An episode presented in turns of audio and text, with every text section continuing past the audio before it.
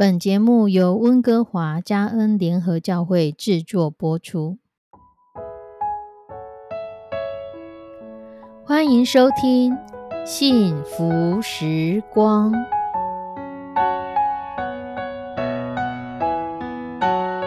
亲爱的弟兄姐妹平安，我是 Judy，很开心今天您收听这个节目。愿我们生命中的每一天都浸泡在上帝的恩典大能中，明白神要在我们生命当中的旨意，从神支取我们身心灵所需的一切养分。人生的道路上有神一路的相伴，这是一件何等幸福的事情呢？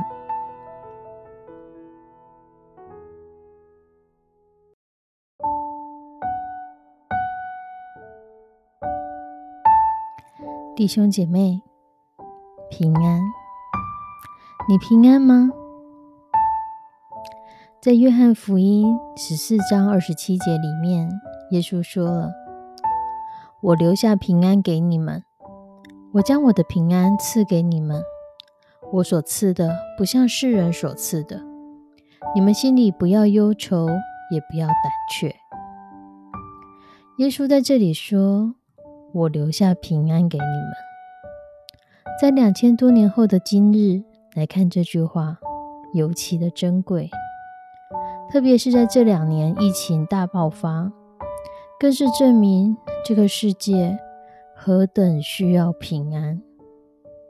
人们不断的想要追求真实的平安，可是往往会带来更大的失望，因为科技无法带来平安。财富无法带来平安，权力无法带来平安，武力也无法带来平安。我们想要的平安，不是只是一个情感，不是只是一个感觉，不是自我安慰的感觉，不是一个移情的作用，而是建立在神话语上的确据。因为耶和华向我们所怀的意念，是赐平安的意念。这是一个何等宝贵的应许！有一个人，他要搭船到英国去，途中遇到暴风雨，全船的人都惊慌失措。这时候，他看见一个老太太十分平静的在祷告，神情十分安详。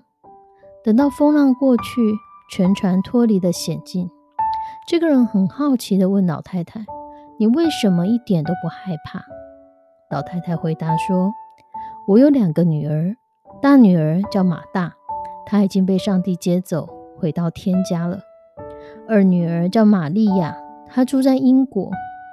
刚才风浪大作的时候，我就向上帝祷告：如果你接我回天家，那我就去看大女儿；如果你存留我性命，使这艘船平安的到达英国，那我就去看二女儿。无论去哪里。”我都一样，都见得着我亲爱的女儿，所以我怎么会害怕呢？正如今天的经文，耶稣说：“我留下平安给你们。”在耶稣里面的平安就是这样，知道无论如何，我们心里不需要忧愁，不需要胆怯，因为神的平安与我们同在。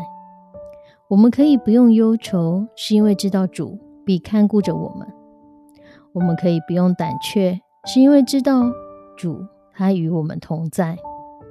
如同刚刚故事中的老太太，无论是生是死，她都有盼望。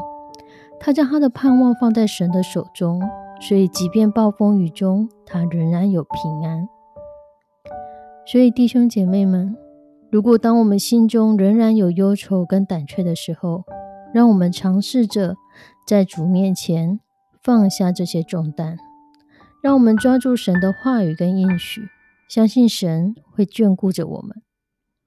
如同腓利比书第四章第六节说的：“应当一无挂虑，只要凡事借着祷告、祈求和感谢，将你们所要的告诉神，神所赐出人意外的平安。”必在基督耶稣里保守你们的心怀意念，神的平安会保守我们的心怀意念。神的平安会使我们不管在遭遇任何事情的时候，不至于惧怕。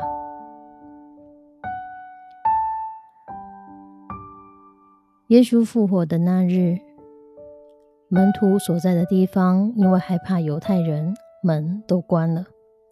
耶稣来站在当中，对他们说：“愿你们平安。”当耶稣找到他受挫的门徒时，耶稣第一句话是：“愿你们平安。”所以，当你觉得你失败了，当你觉得你失望，令耶稣失望，令自己失望时，神要对你说的话也是：“愿你平安。”神会在我们沮丧的时候带给我们平安。弟兄姐妹，不晓得你有没有这样的经验？曾经你想做某一件事情，或是想要做某一个决定的时候，心中突然闪过一阵不安感，觉得好像不大对。这可能就是圣灵的一个提醒，提醒你这件事情需要去避免，提醒你这件事情可能会让你失去你的平安。记得曾经有一个通缉犯在逃亡多年之后被逮捕时。记者问他：“你有什么想说的话吗？”他回答：“我终于可以好好睡一觉了。”这么长一段时间以来，他无法安然入睡，因为他害怕可能被警察抓，可能被黑道找到。不管是谁找到了他，都不利于他。对他而言，每一个晚上都是惊心动魄、无法入眠的夜晚。如此看来，当每个礼拜天你在教会里面听到弟兄姐妹亲切的问安说“平安”的时候，你能否感受到大家期待用神的平安来祝福你，也让你享有神的平安呢？其实，我们寻求平安，就是在寻求上帝，在上帝里面有平安，因为明白耶稣已经赐下了平安。因为明白耶稣掌管明天，所以我们对明天也有平安。就让我们在神的里面蒙神保守，我们充实用心的过好每一天。我们一起来祷告：